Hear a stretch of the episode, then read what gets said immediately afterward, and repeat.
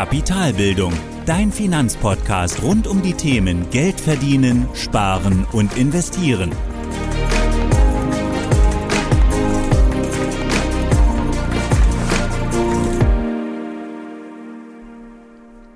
Hallo und herzlich willkommen zur elften Folge des Kapitalbildungspodcasts. In der heutigen Folge sprechen wir darüber, wie die kalte Progression deine nächste Gehaltserhöhung auffrisst. Bevor wir aber damit starten, nochmal kurz zur letzten Folge und zwar die Sonderfolge zur Corona-Krise. Und hier wollte ich nochmal kurz eine Sache nochmal deutlich betonen und zwar, dass keine Krise ein Grund ist für blinden Aktionismus.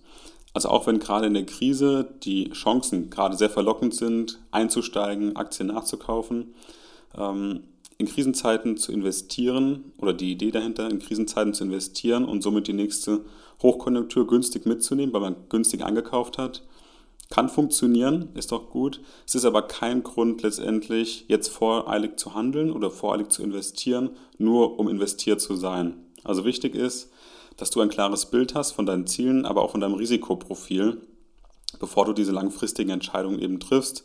Denn gerade an der Börse ist es ja extrem wichtig, auch Entscheidungen zu treffen und dann langfristig diese Entscheidung auch zu tragen. Denn nur dann kannst du auch aus meiner Sicht erfolgreich sein. Und genau deswegen steigen wir hier in diesem Podcast auch nicht direkt beim Investieren ein, sondern bilden erstmal die Grundlagen, bilden die Zusammenhänge im Großen und Ganzen. Also die Idee ist, dass wir im Großen und Ganzen die Wirtschaft verstehen, die Börse verstehen, die Anlageklassen kennen, wie sie funktionieren, was die Idee dahinter ist, welche Renditen realistisch sind und wir es dann über ähm, oder erst dann nach diesem Grundlagenbildung dann erst darüber sprechen, wie man denn eigentlich investiert oder vielleicht, was denn vielleicht interessante Invests sind letztendlich. Und aus meiner Sicht ist es ganz wichtig, gerade für die Geldanlage in Eigenregie, ist es das A und O, diese Grundlagen zu beherrschen. Also auch beispielsweise das Thema, was wir uns jetzt anschauen, was denn Inflation ist. Und so kann man sich dann wirklich Schritt für Schritt vom Geld verdienen und sparen bis zum Geld investieren hinan oder herantrauen. Und daher auch heute wieder dann das Thema zu den Grundlagen, zurück zur Folge, wie die kalte Progression deine nächste Gehaltserhöhung auffrisst. Letztes Mal oder in der Folge 008 war das, ähm, haben wir darüber gesprochen, wie die, wie die Inflation dein verdientes und investiertes Geld aufspricht. Heute schauen wir uns dann an, wie die Inflation dein verdientes Geld auch auffrisst. Und ein ganz besonderes Thema oder spannend oder besonders spannend ist dieses Thema eben für Angestellte, denn gerade bei Gehaltserhöhungen wirkt auch die Inflation, wirkt aber auch die Einkommensteuer. Und hier schauen wir uns dann an, genau wie das Ganze funktioniert, wie man eben oder wie denn die nächste Gehaltserhöhung oder generell eine Gehaltserhöhung denn von der Inflation, aber auch von der Steuer aufgefressen wird. Und bevor wir damit anfangen, Schauen wir uns erstmal an, wie denn eigentlich die Funktionsweise der Einkommensteuer aussieht. Und die Einkommensteuer ist erstmal eine direkte Steuer und die Einkommensteuer unterliegt oder der Einkommensteuer unterliegen alle Einkünfte, alle sieben Einkunftsarten, die wir auch schon aus Folge 004 kennen.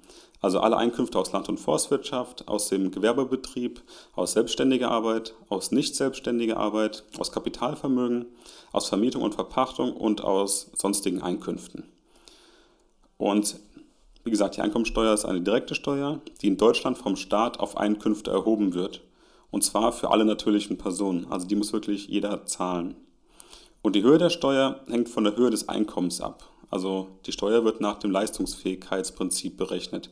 Wer also mehr verdient, kann auch relativ mehr Steuern bezahlen und einen größeren Beitrag leisten an die Gesellschaft letztendlich.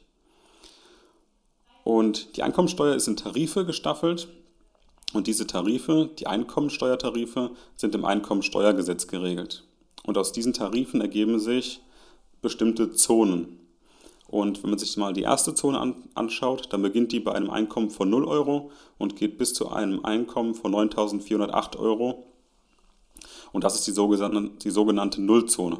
Und in diesem Bereich liegt der Steuersatz bei 0%. Also hier fällt keine Einkommensteuer an und diese 9.408 Euro ist der sogenannte Grundfreibetrag, den man vielleicht auch schon mal öfter irgendwo gehört hat. Hier also die erste Zone, 0 Euro bis 9.408 Euro. Hier fallen keine, keine Steuern an. Das ist die sogenannte Nullzone. Die zweite Zone dann beginnt bei 9.409 Euro, also 1 Euro mehr letztendlich als bei der vorigen Zone und geht bis zu einem Einkommen von 14.532 Euro. Hier fallen dann die ersten Steuern an. Und zwar bei 9.408 Euro. Wie gesagt, fallen keine Steuern an, das ist der Grundfreibetrag, aber ab dem 9.409 Euro fallen sofort 14% Steuern an. Und hier spricht man vom sogenannten Eingangssteuersatz. Und mit jedem Euro, den wir bekommen, dieser wird auch relativ, oder für diesen fallen dann auch relativ mehr Steuern an. Und genau daher werden diese Steuersätze, von denen wir gerade sprechen, auch Grenzsteuersätze genannt. Also mit jedem weiteren Euro steigt auch der Grenzsteuersatz für diesen einen bestimmten Euro. Wenn wir nochmal zurück zur Nullzone gehen, dann sieht man, dass wir für 0 Euro 0 Euro auch Steuern zahlen, aber auch bis zu einem Einkommen von, bis zu einem Einkommen von 9.408 Euro keine Steuern zahlen. Also auch hier der Grenzsteuersatz bei 0% liegt. Aber ab einem Euro mehr über dem Grundfreibetrag, also 9.409 Euro, zahlen wir auf diesen einen Euro dann letztendlich 14% Steuern an. Oder fallen auf diesen einen Euro 14% Steuern an. Und auf jeden weiteren Euro fallen eben mehr Steuern an. Und in der zweiten Zone gehen wir eben hier von 14% bei 9.409 Euro bis zu maximal 24% bei 14.532 Euro. Danach kommen wir dann in die dritte Zone, also bei 14.533 Euro. Und diese dritte Zone geht bis 57.051 Euro. Und hier liegen die Grenzsteuersätze zwischen diesen 24 Euro, die wir haben, vorher schon aus der zweiten Zone und gehen bis zu 42 Prozent. Heißt also, auf den 14.533 Euro fallen 24 Prozent Steuern an und auf den 57.051 Euro fallen 42 Prozent Steuern an. Und das sind genau diese Grenzsteuersätze auf, den jeden, auf jeden einzelnen Euro letztendlich. Danach kommen wir dann in die vierte Zone. Wieder 1 Euro mehr, also 57.052 Euro. Und diese Zone geht bis 270.500 Euro. Und in dieser Zone gibt es keine steigenden Steuersätze, Grenzsteuersätze, sondern für jeden Euro, der dazukommt, zahlt man gleich viel Prozent. Und der Grenzsteuersatz liegt hier bei 42 Prozent und das ist der sogenannte Spitzensteuersatz. Trotzdem fallen natürlich im Mittel, für jeden Euro, den ich mehr verdiene, natürlich im Mittel mehr Steuern an, die ich zahlen muss. Und dann die letzte Zone, ist dann ab einem Verdienst oder ab einem Einkommen von mehr als 270.500 Euro fallen dort dann 45% Grenzsteuern an und das ist der sogenannte Höchstsatz. Also wir haben diese fünf Zonen, in denen verschiedene Grenzsteuersätze anfallen für jeden Euro, den ich mehr verdiene. Und jetzt aus diesen Grenzsteuersätzen, die wir jetzt für jeden Euro haben, ergibt sich dann im Mittel der Durchschnittssteuersatz, der dann gebildet wird. Und die Werte, die ich ja gerade vorher genannt habe, die verlinke ich dir auch natürlich ähm, ähm in den Show Notes. Und dazu gibt es auch natürlich einen ähm, Einkommensteuersatzrechner vom Bundesministerium der Finanzen. Das Ganze verlinke ich dir natürlich auch in den Show Notes, dass du auch das Ganze nachrechnen kannst.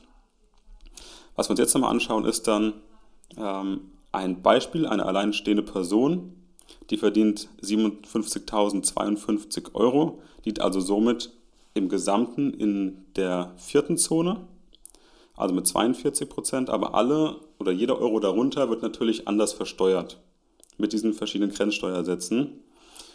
Und beispielsweise 0% fallen an bis zu diesem Grundfreibetrag von 9.408 Euro.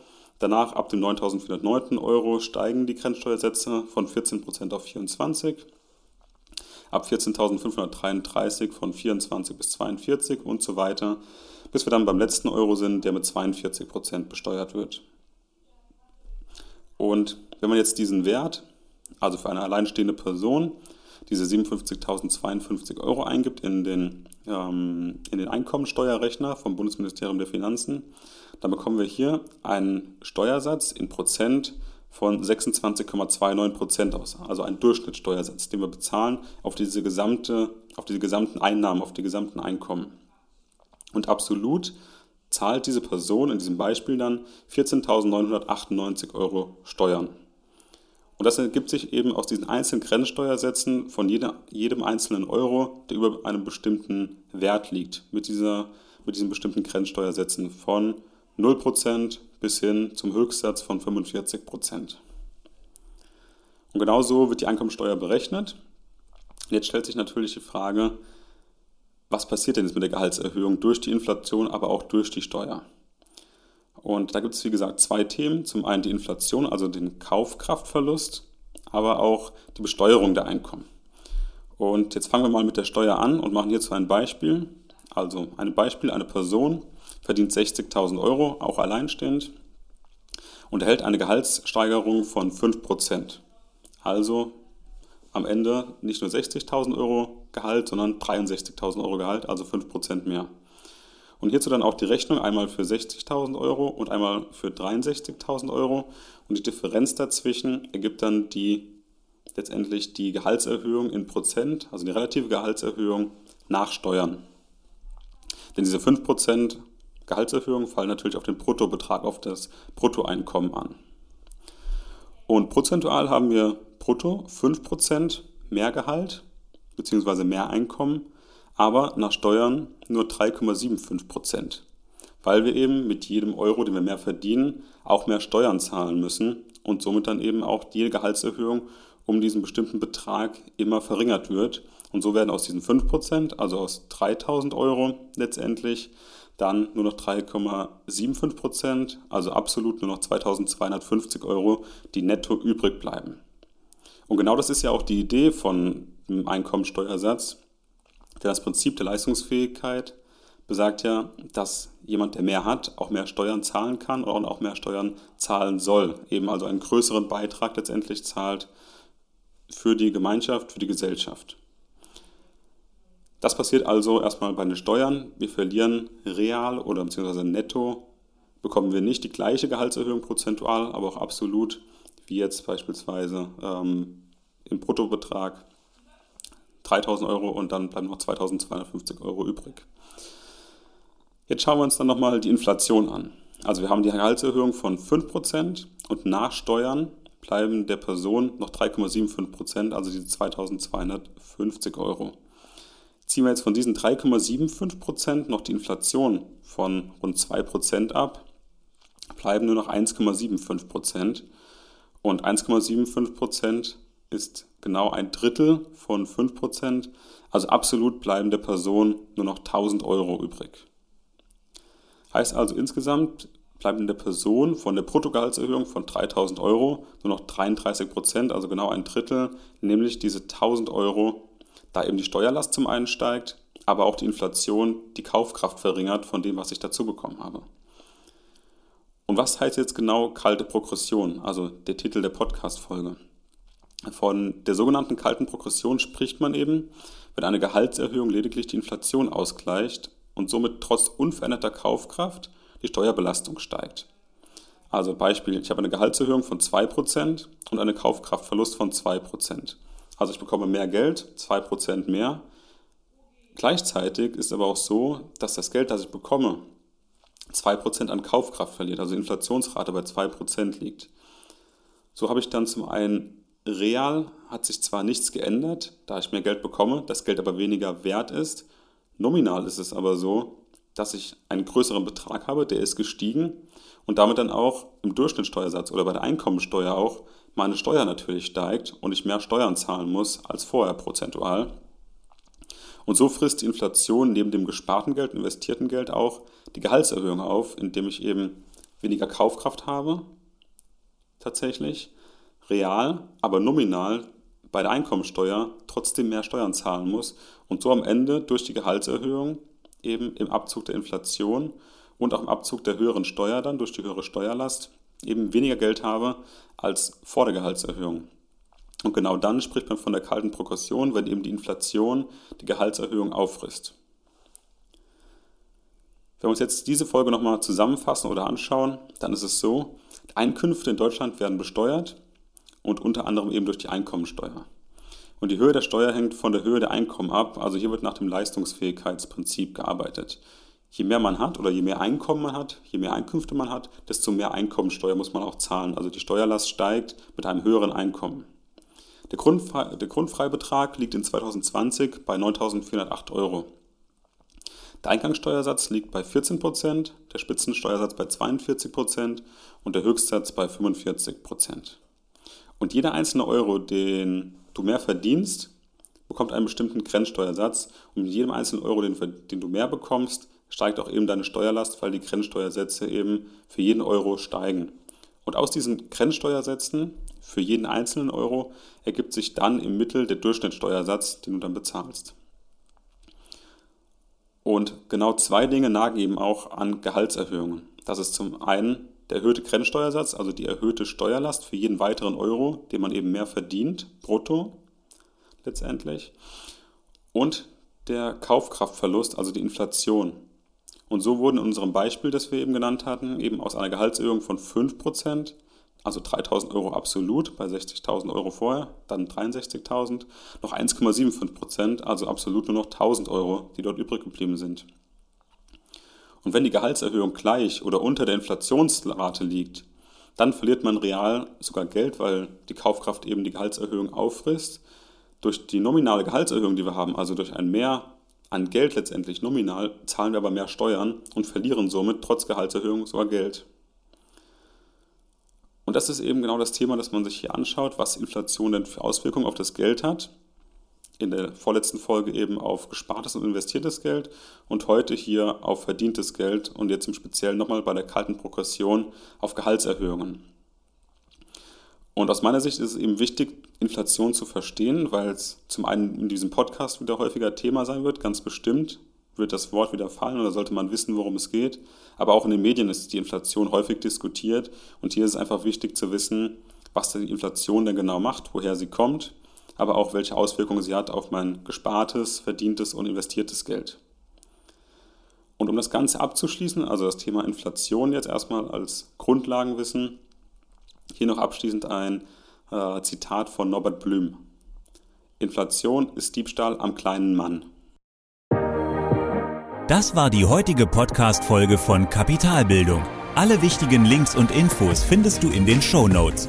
Hast du Lust auf noch mehr hilfreiches Finanzwissen? Dann folge Kapitalbildung auf Facebook und Instagram oder besuche die Website www.kapitalbildung.org.